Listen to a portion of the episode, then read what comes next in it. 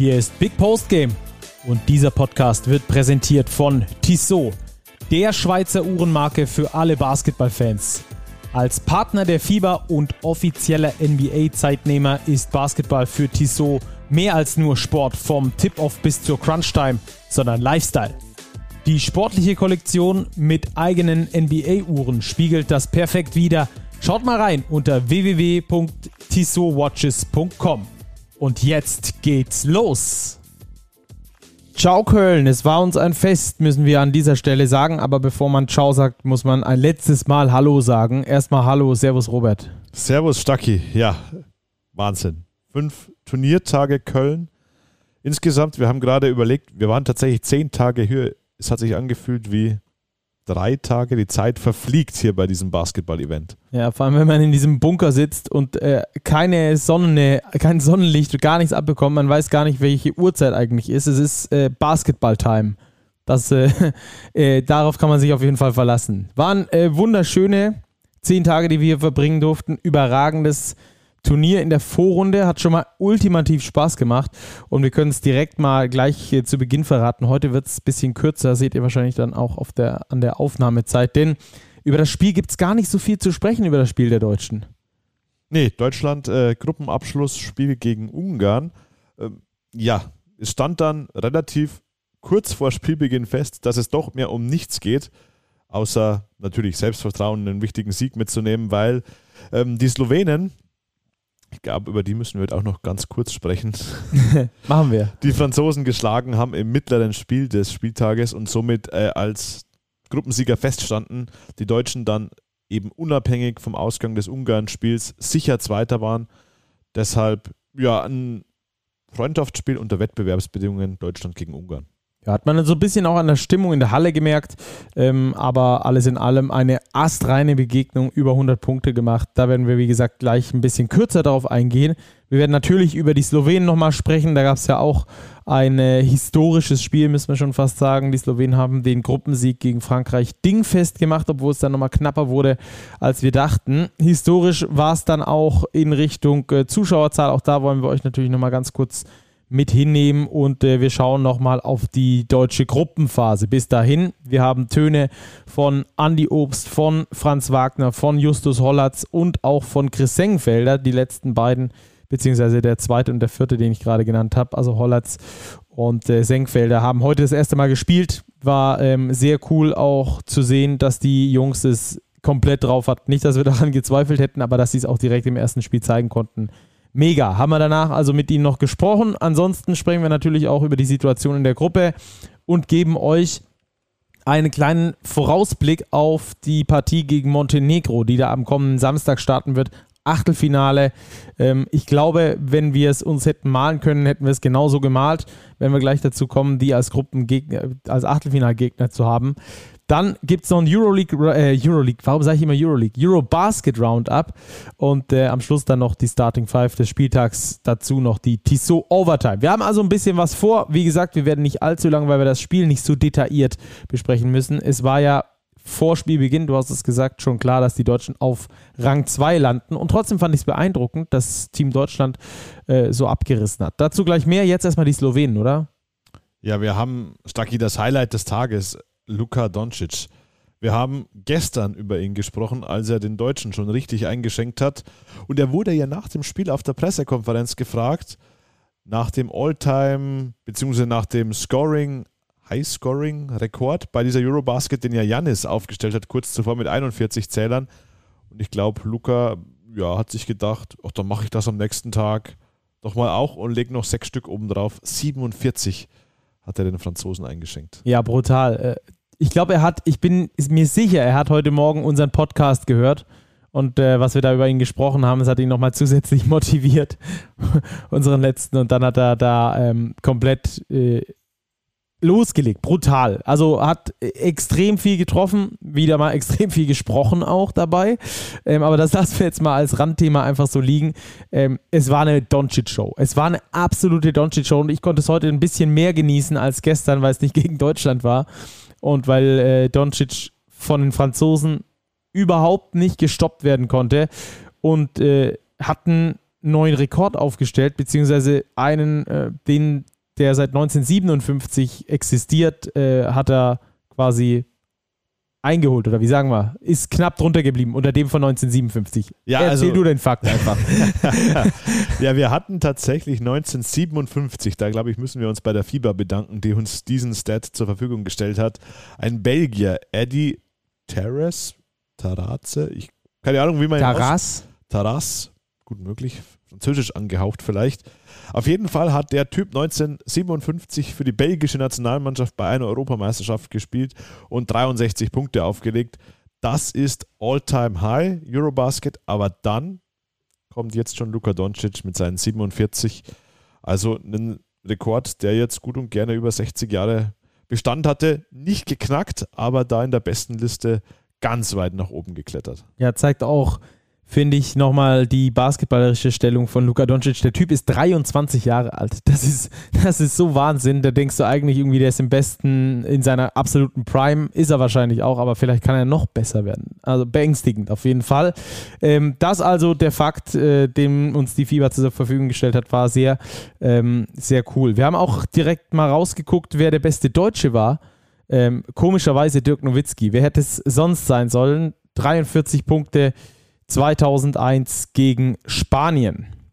Dirk, also der Rekordhalter in äh, der DBB-Geschichte, zumindest was die Eurobasket angeht.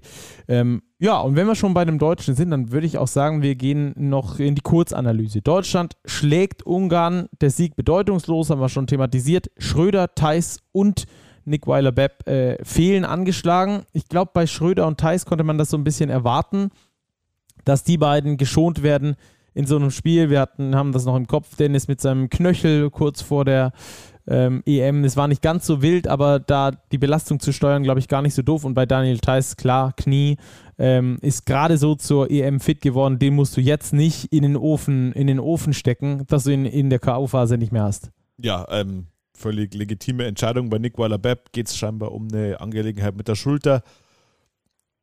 Ich glaube, es ist nicht schlecht für das Team, generell aus Sicht der Belastungssteuerung jetzt ein paar Tage zu haben bis zum nächsten Spiel. Das waren jetzt fünf Spiele binnen sieben Tagen, die die Mannschaft abreißen musste. Für Söder, Tyson, Weiler, Bepp die Phase der Erholung jetzt durch dieses Aussetzen ein Stück verlängert. Ich glaube, von Gordy Herbert alles richtig gemacht und auch die neun Mann, die im Kader standen, haben das Spiel gegen die Ungarn ja ganz locker runtergespielt. Ja, die haben das Ding richtig runtergerockt. Das hat richtig Bock gemacht auf jeden Fall. Trotzdem zuzuschauen, fand ich, auch wenn das so ein lockereres Trainingsspiel war, ähm, bei den Deutschen war schon ein bisschen mehr Zug drin. Wir hören uns mal ganz kurz äh, Franz Wagner an. Der war auch ganz zufrieden nach dieser Partie, obwohl er nur in der ersten Halbzeit gespielt hat. Ja, ich glaube, es ist wichtig, dass man äh, die guten Habits behält, äh, die guten Gewohnheiten. Ähm, ja, und einfach so im Spiel, Spielfluss drin bleibt. Ähm, ja, und deswegen fand ich, fand ich eigentlich sehr gut von der Energie und Intensität auch. Wir haben das ganze Spiel eigentlich sehr gut zusammengespielt, haben einen guten Flow gleich gefunden.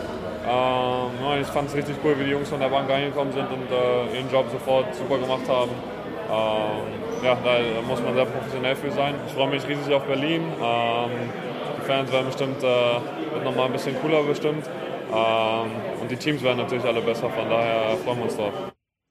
Also drei Themen, die er da äh, zusammen angesprochen hat. Erstmal ähm, die Intensität war ordentlich. Sie haben ihre Gewohnheiten beibehalten, also hart zu spielen, zu verteidigen, nah dran zu sein an den Männern und aus einer guten Defense dann eine rollende Offense zu entwickeln. Ja, es war jetzt nicht die Mega-Intensität, die die Deutschen gebracht haben, aber sie war auf jeden Fall höher als die der Ungarn. Ich glaube, das können wir, können wir festhalten. Also ich glaube nicht, dass es Intensität am Limit war auf beiden Seiten. Die Ungarn ich habe in der, während des dritten Viertels mal in die Stats geguckt, da hatten sie einen Offensiv-Rebound, da ist gar kein Ungar eigentlich zum offensiven Brett gegangen. Am Schluss waren es 18 Rebounds nur insgesamt für Ungarn. Also da war auch wenig Gegenwehr, aber die Deutschen haben das seriös gespielt. Du musst auch trotzdem erstmal 106 Punkte machen. Ähm, die Ungarn, die auch befreit offensiv gespielt haben, vor allem im ersten Viertel wirklich gute Aktionen hatten, so zu dominieren mit 30 Punkten, das ist aller Ehren wert und ich glaube, das auch zeigt den Charakter der Mannschaft trotz der Bedeutungslosigkeit des Spiels das Ding seriös einfach zu Ende zu spielen, den Kader zu nutzen, den man noch zur Verfügung hat, auch wenn es nur neun Spieler waren.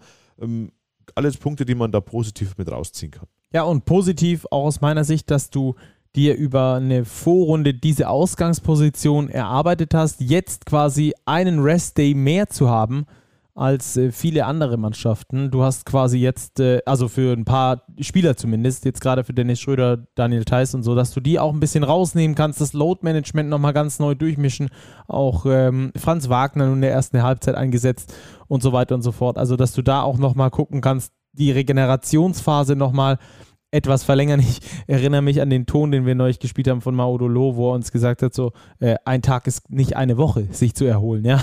Jetzt haben sie ein paar Tage mehr, gerade Dennis Schröder, Daniel Theiss, ähm, Nick Weiler-Bepp auch ähm, jetzt heute quasi nicht gespielt, quasi von Dienstagabend bis äh, Samstag ähm, Nachmittag haben sie jetzt frei äh, und können da wieder ein bisschen auf Vordermann kommen. Finde ich äh, sehr gut und die Position, das ist eigentlich der Punkt, den ich ansprechen wollte, musst du dir erstmal erarbeiten. In so einer Todesgruppe das letzte Spiel quasi als bedeutungsloses zu haben, weil du sowieso Zweiter wirst, das ist ähm, richtig geil. Das ist mega. Das hat sich diese Mannschaft verdient und er spielt auch. Ja, vor allem, wir haben ja vor es äh, Turnierbeginn ah, überlegt, was ist, wenn du am Schluss gegen die Ungarn, wo du haushoher Favorit bist, auf einmal ein Duodai-Spiel hättest Jetzt ist man sicher Gruppenzweiter. Also ich glaube, auch diese Niederlage gegen die Slowenien, die es gegeben hat für die deutsche Mannschaft, gar nicht so verkehrt, dass du vielleicht nicht mit 5-0 durchgehst durch die Gruppenphase, dass du auch mal ein Spiel verloren hast, nach einer Niederlage etwas aufarbeiten musstest. In, unterm Strich glaube ich wirklich eine sehr, sehr gute Vorrunde der deutschen Mannschaft. Ja, Guter Rhythmus ist ein gutes Stichwort äh, für dieses äh, Spiel, glaube ich. Gerade der Dreier ist super gut gefallen, auch aus dem Zweierbereich. Wir haben das letzte Mal diese Balance angesprochen, die nicht ganz so edel war. Die haben sie jetzt gegen die Ungarn auch sehr viel besser gefunden. Ja, es waren immer noch mehr Dreier als Zweierversuche, aber wenn du halt 52 Prozent der Dreier auch reinwirfst, dann spielt sich das natürlich auch relativ easy. Also 18 versenkte Dreier, das ist schon eine Hausnummer bei 35 Versuchen. Ja, knapp 52 Prozent. Also das ist eine mega gute äh, Nummer. Natürlich auch nicht mehr mit der Gegenwehr, die du bei den Top-Teams hattest, aber ähm, alles in allem eine gute und runde Leistung. Auch von zwei, auf die wir jetzt zu sprechen kommen wollen. Denn für zwei gab es bisher in diesem Turnier in den ersten vier Spielen keinen Einsatz. Dann aber jetzt dieses Spiel gegen die Ungarn. Finde ich natürlich mega cool. Erstens, um die, um die äh, Topstars zu äh, ent, zu, zu, zu entlasten. Dankeschön, das Wort hat mir gerade gefehlt. Ist mal wieder spät. Also die Topstars äh, zu entlasten und zweitens natürlich sind die auch ganz wichtig für so ein Training, um die Qualität hochzuhalten, um die gute Stimmung oben zu halten und äh, die Jungs dann mit Spielzeit belohnen zu können. Ist natürlich außerordentlich. Wir sprechen natürlich von Justus Hollatz und von Christian Sengfelder. Und äh, Justus Hollatz, den haben wir auch nach der Partie gesprochen. Chris auch, aber äh, Hollatz wollen wir jetzt erstmal spielen. Gar nicht schwer für mich. Ähm, ich glaube, ich bin von vornherein relativ, mir war relativ klar, was meine Rolle sein wird. Wenn mich der Coach braucht, werde ich da sein. Ähm, wenn nicht, probiere ich alles von der Bank zu geben. Das habe ich jetzt probiert, die ersten vier Spiele zu machen. Heute durfte ich selbst ran. Habe auch probiert, alles zu geben. Und äh, wenn jetzt ein DNP am Samstag dasteht, werde ich alles von der Bank geben und die Jungs anfeuern. Man hat schon gesehen, dass du heute Bock hattest, rauszukommen, dass du auch zeigen wolltest, was du kannst. Ich glaube, das hast du auch geschafft, oder? Ja, ich denke schon äh, groß, größtenteils. Ähm, Kondition war ein bisschen, bisschen schlecht. Äh, defensiv muss ich auch noch ein bisschen zulegen, aber ich glaube, größtenteils kann ich ganz zufrieden sein. Größtenteils kann er ganz zufrieden sein. Ich fand den Auftritt von Justus Sollatz gut. Am Anfang war es noch ein bisschen rusty, hat er in der Aussage davor gesagt, die wir jetzt nicht mit reingenommen haben. Hat man so ein bisschen gemerkt, den ganzen Sommer nicht wirklich viel gespielt. Ähm, bei den Hamburg Towers davor eigentlich immer Starting Point Guard oder zumindest mal mit einer sehr großen Rolle in der Rotation.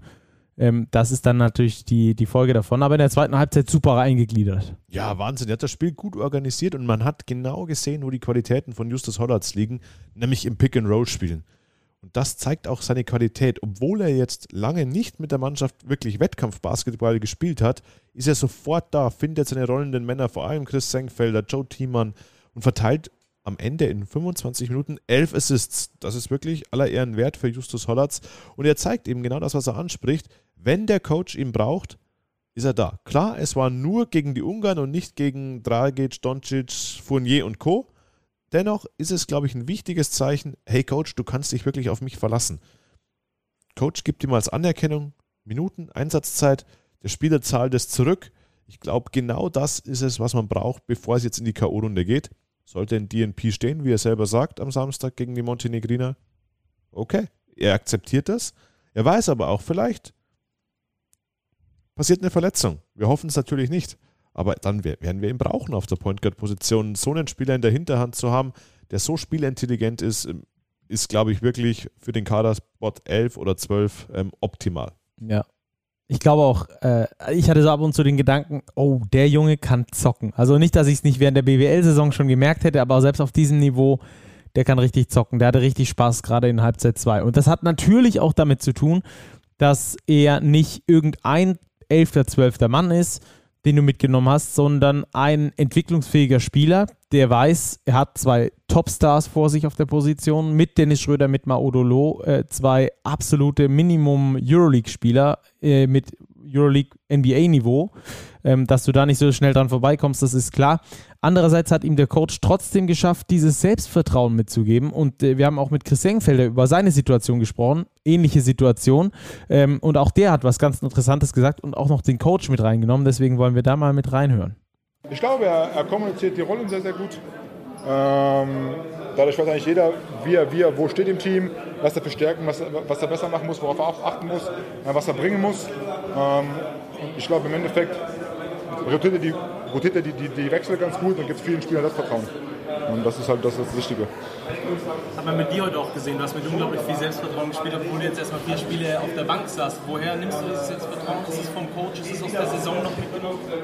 Ja, ich glaube zum einen das, zum anderen, das bin ich vorbereitet. Ich versuche immer, immer extra, extra Einheiten einzulegen, vor allem wenn ich die Minuten auf dem Feld nicht bekomme, dass ich eben, wenn, ich, wenn mein Name gerufen wird, dass ich ready bin. Also er will ready sein, aber ich fand auch, also hat er auch gezeigt, ist er, er ist Man of the Match geworden. Das müssen wir ganz kurz an der Stelle erwähnen mit 22 Punkten und äh, 5 Rebounds, hat eine richtig gute Leistung abgeliefert. Aber ich finde es sehr positiv, wie er über den Coach spricht. Der scheint es wirklich mit diesem Rollenverständnis extrem gut handeln zu können, was wir auch schon im Vorhinein auf diese Eurobasket besprochen haben. Ja, sehe ich ganz genauso, Stucky. Und das ist, glaube ich, auch eine Qualität von Gordon Herbert, dass er es den Spielern eben so kommuniziert. Und ich glaube, dafür hat er auch die richtigen Spieler dann in den Kader genommen. Hollatz und Senkfelder sind so Typen, die akzeptieren dann auch diese Rolle. Chris Senkfelder ist für mich ein stocksolider, wirklich super guter Power Forward. Der gibt dir, was du brauchst. Der macht kaum Fehler, den kannst du immer reinwerfen, sei es für einen Rebound, sei es für einen Dreier aus der Ecke und sei es für einen DNP und Support von der Bank. Der macht das. Und genau das hat er jetzt gezeigt, ganz ähnlich wie Justus Hollatz, ein völlig verdient Man of the Match geworden. Auch einen Plus-Minus-Wert von 33 aufgelegt, Bestwert aller deutschen Spieler. Also wohlverdient, 30 Minuten knapp bekommen an Spielzeit. Ich glaube, er war happy, dass er spielen durfte, auch dieses Feeling aufsaugen durfte und ja, auch er wird bereit sein, in der K.O.-Phase in die Bresche zu springen, wenn es sein muss. Man weiß auch hier nie. Daniel Theiss angeschlagen. Gibt es wieder Foulprobleme, wie wir es gegen die Litauer hatten? Dann ist ein Senkfelder in der Hinterhand immer eine gute Waffe. Ja, falls ihr euch fragt, was DNP heißt, Did Not Play, steht am Schluss dann äh, immer auf dem Kampfgerichtbogen, wenn einer nicht eingesetzt wurde. Also für die, die da nicht so tief drin sind, um euch dann nochmal mitzunehmen, DNP, also Did Not Play, ähm, das steht dann immer dran, wenn man nicht gespielt hat. Ähm, ja, Senkfelder auf jeden Fall äh, ein Top-Charakter, hat man dann später, fand ich, auch in der Mixed Zone äh, gemerkt, hat sich unglaublich gefreut, dass sich auch mal die Journalisten ein bisschen um ihn kümmern. Klar, es ist immer schwierig, wenn dann da alle zwölf durchlaufen. Du willst natürlich immer den spielentscheidenden Spieler ähm, sprechen ähm, und äh, vielleicht die, die auch noch mit beteiligt waren. Da hast du es dann manchmal schwierig, glaube ich, als, auch als so ein Spieler, dass du da wenig Aufmerksamkeit bekommst. Jetzt hat er die nötige Aufmerksamkeit bekommen und äh, das hat er sich auf jeden Fall auch verdient. Das sieht auch nämlich äh, Andy Obst genauso. Da wollen wir auch mal kurz in die Aussage reinhören. Wir wissen, dass sie jetzt halt bereit sind, dass sie auch der Mannschaft was geben wollen. Ähm, und jeder, jeder macht das Beste seiner Rolle hier äh, beizutragen. Und dass die Jungs aus Feldkamp bereit waren, das spricht für die Jungs einfach nur, dass sie verdient haben, auch dabei zu sein. Und das haben sie gut gemacht. Ja, also auch die Anerkennung innerhalb der Mannschaft ist sehr, sehr groß für diese Position 11 und 12. Absolut. Ich glaube, jeder weiß, dass es in so einem Turnier jeden Spieler im Kader braucht. Man hat nur diese zwölf Mann, man kann nicht nachnominieren oder irgendwie durchrotieren. Du hast diesen Zwölfer-Kader und es kann immer sein, dass was passiert, verletzungstechnisch, faulmäßig und du brauchst alle zwölf Spieler und alle zwölf müssen an Bord sein, wenn du als Team was Großes erreichen willst. Lass uns noch ganz kurz in die Spielerperspektive schlüpfen. Äh, die von Chris Engfelder, die von Justus Hollatz. Jetzt hast du vier Spiele nicht gespielt, wurde dir auch so klar kommuniziert. Jetzt gab es ein Spiel an Garbage Time. Richtig viel gespielt. Aber ich finde, dass du auch die mentale Stärke besitzen musst, dann zu funktionieren, wenn du funktionieren sollst. Es hätte auch sein können, dass die beiden ähm, nur äh, Schrot werfen am heutigen Tag, der Ball irgendwo ans Brett klonkt und äh, keiner mehr was davon hat. Aber die beiden haben auf den Punkt abgeliefert. Was glaubst du, wie schwierig das ist für solche Spieler, da so drin zu bleiben, intuit zu bleiben? Weil trainiert wird ja kaum. Ja, trainiert wird wenig, vor allem kein klassisches Teamtraining wo es dann wirklich mal auch intensiv zur Sache geht während so eines Turniers. Das kommt jetzt vielleicht in den Tagen vor dem Achtelfinale, dass man da schon die ein oder andere knackige Einheit noch einschiebt. Aber das ist das, was wir vorher diskutiert haben. Du brauchst genau diese Spieler, die das Rollenverständnis haben. Und ich glaube, das ist ein Vorteil der deutschen Mannschaft gegenüber anderen Nationen, die vielleicht in Summe, wenn man die Qualität der Einzelspieler nimmt, besser sind, aber als Team weniger funktionieren. Mir kommen die Franzosen immer so vor. Die wirken auf dem Feld irgendwie nicht so als Einheit, wie es die deutsche Mannschaft ist, wo sie vielleicht vom individuellen Talent her besser sind. Vielleicht hat Deutschland auch deswegen gegen Frankreich gewonnen. Jetzt geht es dann in die K.O.-Phase, Stacki, und dann werden die Karten neu gemischt. Jetzt ist nämlich Dua Dayan gesagt. Ja, und da brauchst du dann vielleicht ja sogar auch die Jungs, die sind auf jeden Fall weiterhin ready und ich glaube auch, um nochmal diese Spielerperspektive abzuschließen, es ist ganz wichtig auch gewesen, dass sie performt haben und auch gesehen haben, dass sie auf diesem Level performen können. Das haben wir nämlich ähm, mit Justus Hollatz und äh, Chris Senkfelder auch besprochen und sie haben gesagt, ja, das tut schon gut, ja, wenn du auf so einem Level performen kannst und zeigen kannst, dir selbst auch beweisen kannst, ich gehöre hier hin. Also es ist jetzt nicht nur irgendwie so hingewürfelt, die konnten es ja noch nie austesten so richtig. Also von daher auch äh, das Selbstvertrauen von den beiden ähm, ziemlich cool, äh, dass das da nochmal gepusht wurde zusätzlich. So, dann lass uns kurz ähm, eine Rückschau auf die Gruppenphase machen. Einfach so ein bisschen ähm, nochmal äh, alles in allem beleuchten in ein paar kurzen Sätzen. Vier Siege, und eine 8-Punkte-Pleite gegen Slowenien, absolut tipptopp. Ja, ich glaube, hätte das jemand vor Turnierstart den Fans, Verantwortlichen, Beteiligten vorgelegt, ich glaube, es wären alle einverstanden gewesen. Es war eine Vorrunde mit ganz vielen verschiedenen Spielen, Stacki. Man hatte dieses Auftaktspiel überstrahlt von der Zeremonie um Dirk Nowitzki, gleich mit einem Sieg reingekommen, so ein bisschen Euphorie entfacht, gleich die nächsten Spiele dafür gesorgt, dass die ausverkauft waren. Die Bosnier niedergerungen, Nurkic, Musa und Co. Über das Litauen-Spiel, glaube ich, haben wir genug Worte verloren. Es war ein Drama, ein episches Drama über zwei Overtimes. Dann die Niederlage gegen Slowenien, Show von Luka Doncic, ein bisschen so, ist die kleine Euphorie-Bremse. Und jetzt aber gegen die Ungarn in einem sportlich belanglosen Spiel nochmal gut rausgekommen. Also ganz viele Facetten an Spielen, die die deutsche Mannschaft lernen konnte, glaube ich, in dieser Vorrunde. Und das stimmt oder darf optimistisch stimmen jetzt für die K.O.-Phase. Ja, bin ich bei dir. Gerade diese verschiedenen Facetten, die dich dann dazu bringen, zu wachsen. Ja, in so einem Bosnien-Spiel, wo du total schlecht reinkommst, zur Halbzeit hinten liegst, du musst dich wieder reinfighten ähm, diese Double Overtime, die Franzosen, die du lange Zeit hattest vorzubereiten, die, die Litauer überhaupt nichts äh, vorbereiten konntest, wirklich. Ähm, also sehr viel dabei gewesen, was dich für die K.O.-Phase positiv äh, stimmen kann. Jetzt äh, lass uns über die, über die Situation der deutschen Gruppe sprechen. Deutschland ist Zweiter hinter Slowenien wegen dem verlorenen direkten Vergleich. Ist natürlich ein bisschen bitter, aber was soll's am Schluss äh, ist es so jeweils mit vier Siegen einer Niederlage. Frankreich Dritter mit 3-2, haben gegen Deutschland und Slowenien verloren, ähm, gegen die Litauer ganz knapp gewonnen. Und äh, Litauen kommt als Vierter weiter, nach einem absoluten Fehlstart und äh, einem äh, Finale Grande eigentlich gegen die Bosnier. Da haben sie mal richtig abgeliefert. Da haben sie richtig abgeliefert. Sie hatten an Spieltag 4 Schützenhilfe von den Franzosen, haben sich ja mit Merci-Gesängen bedankt die litauischen Fans, dass sie eben ihr Endspiel bekommen. Jetzt am Spiel, äh, fünften Spieltag und das haben sie ganz solide runtergespielt gegen Bosnien. 87 zu 70. In der Höhe hätte ich es fast nicht erwartet. Aber die Litauer zeigen, dass sie unglaubliche Qualität haben. Ich glaube, man darf sich hier nicht blenden lassen von diesen drei Auftaktniederlagen. Die haben in jedem Spiel gut gespielt. Das waren Nuancen. Und dann haben sie ihre letzten beiden Spiele, wie jetzt auch bewiesen, gegen Bosnien wirklich souverän bestritten. Sie sind nicht nervös geworden unter dem Druck, oh, wir müssen jetzt zweimal gewinnen. Nein, sie haben das zu Ende gespielt. Sie haben die Ungarn dominiert, sie haben auch die Bosnier wirklich ja, konstant über das ganze Spiel, kein einziges Viertel verloren, beherrscht und ziehen jetzt verdient auf Platz 4 ins Achtelfinale ein, bekommen einen schweren Gegner. Spanien wird es sein.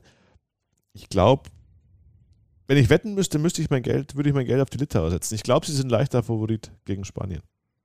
Das wird auf jeden Fall schon mal der Monsterkracher in dieser, in dieser Runde, äh, in, dieser, in diesem Achtelfinale. Ich glaube, die, dass die Spanier sich so ein bisschen in den Arsch beißen, dass sie da äh, die Türken geschlagen haben in diesem Match, äh, wo es darum ging, wer Erster und wer Zweiter wird. Aber wobei, wenn du Dritter wirst, dann kriegst du, Frankreich ist auch nicht besser. Aus dieser Todesgruppe kommen nun mal nur absolute Top-Teams. Ähm, um das ganz kurz äh, noch rund zu machen, die Bosnier verge äh, vergeben zwei Matchbälle in Folge an den letzten beiden Spieltagen, die sie sich erspielt haben. Für mich die positive, Überras positive Überraschung dieser, äh, dieser Basketball-Europameisterschaft, muss ich ganz ehrlich sagen. Ich würde sagen, in jeder anderen Gruppe wären die Bosnier mit dieser Leistung weitergekommen. Können sich natürlich nichts von kaufen, aber das spricht auf jeden Fall für den Basketballstandort und äh, für das Team, das sie da zusammen haben. Und ähm, die Ungarn chancenlos am Ende die Ungarn chancenlos, ja, vor allem dann auch als Adam Hanga raus war. Er ging scheinbar schon angeschlagen ins Turnier, konnte das erste Spiel noch voll mitwirken. Dann wurde der Einsatz aber immer weniger, zuletzt dann gar nicht mehr gespielt, wie auch jetzt gegen Deutschland.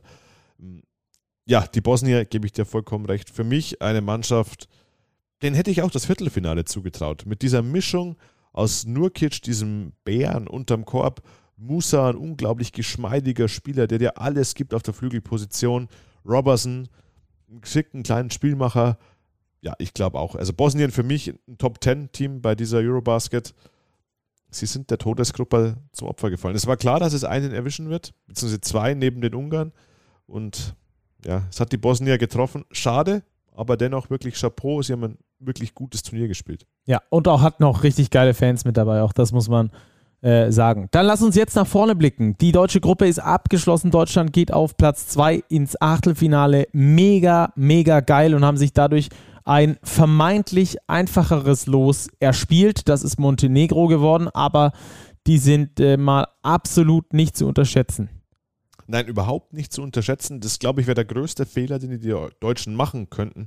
Ich glaube, sie werden sie auch nicht unterschätzen, denn die Montenegriner haben bewiesen, Sie können mit den großen Teams mithalten, haben gegen die Türken beispielsweise nur ganz knapp verloren und ansonsten auch drei Siege eingefahren. Gastgeber Georgien geschlagen in Tiflis, Bulgarien geschlagen, die Belgier knapp geschlagen, also relativ solide eingezogen ins Achtelfinale und sie haben über weite Strecken des Turniers bewiesen, dass sie competitive sein können, dass sie hart spielen können und ich glaube, sie sind ein machbares Los. Deutschland ist Favorit, aber sie sind ein bisschen ein unangenehmer Gegner. Hören wir mal rein, was uns Andi Obst dazu gesagt hat. Der ähm, weiß da nämlich was zu Montenegro. Nee, man kennt die schon, äh, schon noch. Da hat man ein paar Mal gegen die gespielt und man kennt ein paar Spieler. Ähm, klar, auch eine physisch unangenehme Mannschaft, denke ich mal. Also so wie ich es einschätzen würde, so ist allgemein äh, so in den Ländern der Fall, dass sie sehr physisch spielen, taktisch auch sehr smarte Basketballer sind. Und ähm, ja, also das heißt jetzt auf jeden Fall zu analysieren, klar erstmal recovern jetzt von, dem, von der Gruppenphase, aber dann auch so langsam schon mal mit Auge auf Montenegro schauen. Ja, äh, vor allem physisch könnte es werden. Bojan Dubljevic äh, kennt man ja aus Valencia, das ist eher der äh, Typ Nurkic, oder? Ja, ganz so massiv wie Nurkic, glaube ich, ist er nicht, aber der ist schon auch eher von der, von der kräftigeren Sorte, ähm, eine richtige Kante. Und sie haben ja zudem mit Marco Simonovic noch einen NBA-Spieler, der auch 2,14 Meter mitbringt. Das heißt, da sind wir von der Charakteristik der Mannschaft der Montenegriner wieder eher so bei dieser Twin Tower Lineup, die wir jetzt bei den Franzosen oft gesehen haben, die wir bei den Litauen mit Sabonis und Valanciunas gesehen haben. Deutschland hat sich dagegen teilweise gar nicht schlecht angestellt. Gegen die Franzosen Foulprobleme gehabt. Ich glaube aber, dass die Montenegriner von ihrer Konstitution der Mannschaft den Deutschen besser liegen als beispielsweise diese guardlastigen Slowenen, die ganz viel Druck am Ball gemacht haben. Aber Vorsicht, nicht unterschätzen, Montenegro hat Qualität in der Mannschaft. Ja, und vor allem eine Breite. Das ist ähm, auch schwierig. Das haben wir bei den Bosniern gesehen. Die hatten eine recht, äh, dünne, eine recht dünne Spitze. Danach kam dann so eine Breite, die sehr viel schlechter war vom Talentlevel her als die deutsche Mannschaft. Ähm, bei den Montenegrinern ist es auch so, die haben keine Riesenbreite, aber wenn man auf die Stats guckt, die sie bisher abgeliefert haben, ist das schon okay. Drei Spieler, die über 13 Punkte im Schnitt machen, das ist dann schon nicht mehr ganz so einfach, wie so ein One-Two-Punch zu kontrollieren. Absolut. Und du brauchst ja in dieser K.O.-Phase jetzt auch nicht mehr die Mega-Breite im Kader. Wenn wir uns die Slowenen anschauen, beispielsweise, die spielen mit einer Achter-Rotation. Und wenn wir, je länger wir in die K.O.-Phase gehen, desto kürzer werden die Rotationen auch werden. Da werden wir viel Achter, Neuner Rotationen sehen, Playoff-Rotationen unterm Strich. Und da haben die Montenegriner eben mit Dublevic, mit Wladimir Michailovic einen sehr interessanten Shooting Guard und den eingebürgerten Kendrick Perry, der auf der Point Guard-Position spielt, 7,4 Assists im Schnitt auflegt, einen sehr, sehr guten Spielmacher. Das ist der zweitbeste Wert im ganzen Turnier bislang. Ähm, Simonovic noch dazu, den wir angesprochen haben. Also da ist schon Qualität da in der ersten fünf. Aber ich würde behaupten, vom Talentlevel liegt die deutsche Mannschaft immer noch über den Montenegrinern. Ja, und wenn sie ihren Zusammenhalt haben, dann sind sie sogar noch besser als, äh, das, äh, als die Addition ihrer, ihres Talentes. Und entsprechend äh, geht Deutschland da als Favorit auch aus meiner Sicht in dieses Turnier. Man wollte entweder, äh, also man wollte eigentlich der Türkei und äh, Spanien aus dem Weg gehen, das hat man geschafft. Ähm, allerdings äh, wäre dann im weiteren Turnierbaum auch nicht so ganz leicht äh, die Gegner, weil man eben Zweiter geworden ist. Das wäre als, als erster ein bisschen einfacher, aber da wollen wir noch gar nicht rausblicken. Es wäre ein mögliches Viertelfinale gegen Griechenland möglich, ein Halbfinale gegen die Serben. Ähm, aber äh, wenn du nach ganz oben willst, Achtung, Phrase, musst du eben jeden schlagen. Logisch, und je länger das Turnier dauert, es hat so, haben so Turniere so an sich, am Schluss bleiben nur noch die guten Mannschaften übrig. und das kostet, glaube ich, auch drei Euro ins Phrasenschwein. Ja, das glaube ich auch. Ähm, man sollte sich erstmal auf das Achtelfinale konzentrieren, weil es ist ein Spiel, do or die. Und wenn man das erledigt hat, dann kann man mal gucken, wer kommt denn gegebenenfalls als nächstes. So sieht's aus, denn nach dieser Vorrunde wäre ein Achtelfinal aus wirklich ähm, echt enttäuschend. Das müssen wir schon sagen. Entsprechend gehen wir davon aus, dass das ein gutes Spiel wird. Es ist aber am Schluss ein K.O.-Spiel, in dem alles passieren kann. Wir haben das schon so oft am College gesehen, äh, March Madness wie viele gut platzierte Mannschaften gegen schlecht platzierte Mannschaften irgendwie rausfliegen, weil es eben dieses Do-or-Die-Match ist. Im Fußball ist es der DFB-Pokal, der immer wieder für Überraschungen sorgt. Und so ist auch dieses Format hier unberechenbar. Es wird also richtig spannend. Dann, äh, Robert, lass uns rübergehen zum äh, Eurobasket Roundup. Es war ja nur Gruppe A und Gruppe B am Start. Äh, Gruppe B ist die deutsche Gruppe, die haben wir gerade zur Genüge besprochen. Nimm uns kurz mit in die Gruppe A. Was war los und wieso treffen wir nicht auf Spanien oder die Türkei und wer von den beiden trifft dann auf wen aus unserer Gruppe? Ja, das liegt im ersten Mal daran, dass Spanien und Türkei Erster und Zweiter geworden sind in Gruppe A. Das direkte Duell um Platz 1 haben die Spanier gewonnen mit drei Punkten, gehen daher als Gruppensieger nach Berlin, Türkei auf Platz 2. Die Türken haben aber hohe hohe Erwartungen an Berlin. Ergin Ataman hat gesagt, wir werden dort Heimspiel haben, weil in Berlin drei bis vier Millionen Türken leben und die wird er alle anrufen und da wird Heimspielatmosphäre sein. so viel, wenn, wenn, die ganze Stadt äh, türkisch ist, dann stimmt das, aber ansonsten hat er da, glaube ich, nicht ganz recht. Ja, aber Ergin Ataman, ich glaube, er, er weiß, wie, wie er seine Leute eben kitzeln kann. Das stimmt. Und ich glaube, dass türkische Fans richtig Alarm machen werden in der in der Berliner Arena. Dann haben wir das Spiel Georgien-Montenegro. Die Montenegriner gewinnen, sind dadurch deutscher Gegner, schieben Georgien aus dem Wettbewerb. Der Gastgeber verabschiedet sich und im letzten Spiel der Gruppe gewinnt Belgien 89 zu 80 gegen Bulgarien.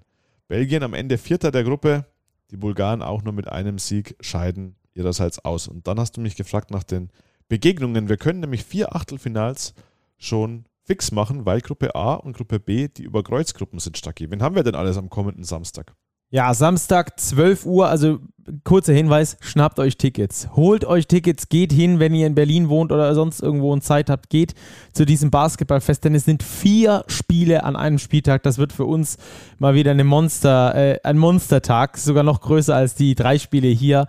Freue mich schon sehr drauf. Samstag 12 Uhr, die Türkei gegen Frankreich erster Knaller, den wir für euch haben. Dann vielleicht ein bisschen ähm, favoritenorientierter Slowenien gegen Belgien. Also da die Slowenen natürlich großer Favorit. Deutschland gegen Montenegro, Deutschland großer Favorit aus meiner Sicht. Und äh, am Samstagabend gibt es dann noch zum Abschluss, zum Genuss Spanien gegen Litauen, 20.30 Uhr. Bum, bum, bum. also, wenn du dir was, wenn du dir das malen könntest fürs Achtelfinale, es wären äh, ein paar dieser Achtelfinals. Türkei, Frankreich, ein absoluter Vollkracher und Spanien, Litauen, Lecco Mio. Das könnte auch im Finale sein. Also, mega geil. Die übrigen Paarungen stehen übrigens noch nicht fest. Die werden dann am mm, Donnerstag ausgespielt, nämlich in den Gruppen C und D. Fest stehen dort, dass die Griechen als Nummer 1 ins äh, Achtelfinale starten und bei den Serben ist es noch nicht 100% klar, aber äh, liegt nahe, dass auch sie als Tabellenerster dann ins äh, Achtelfinale einziehen. So, also, wie gesagt, holt euch Tickets, falls das nicht geht, dann schnappt euch noch ein Magenta Sport Abo.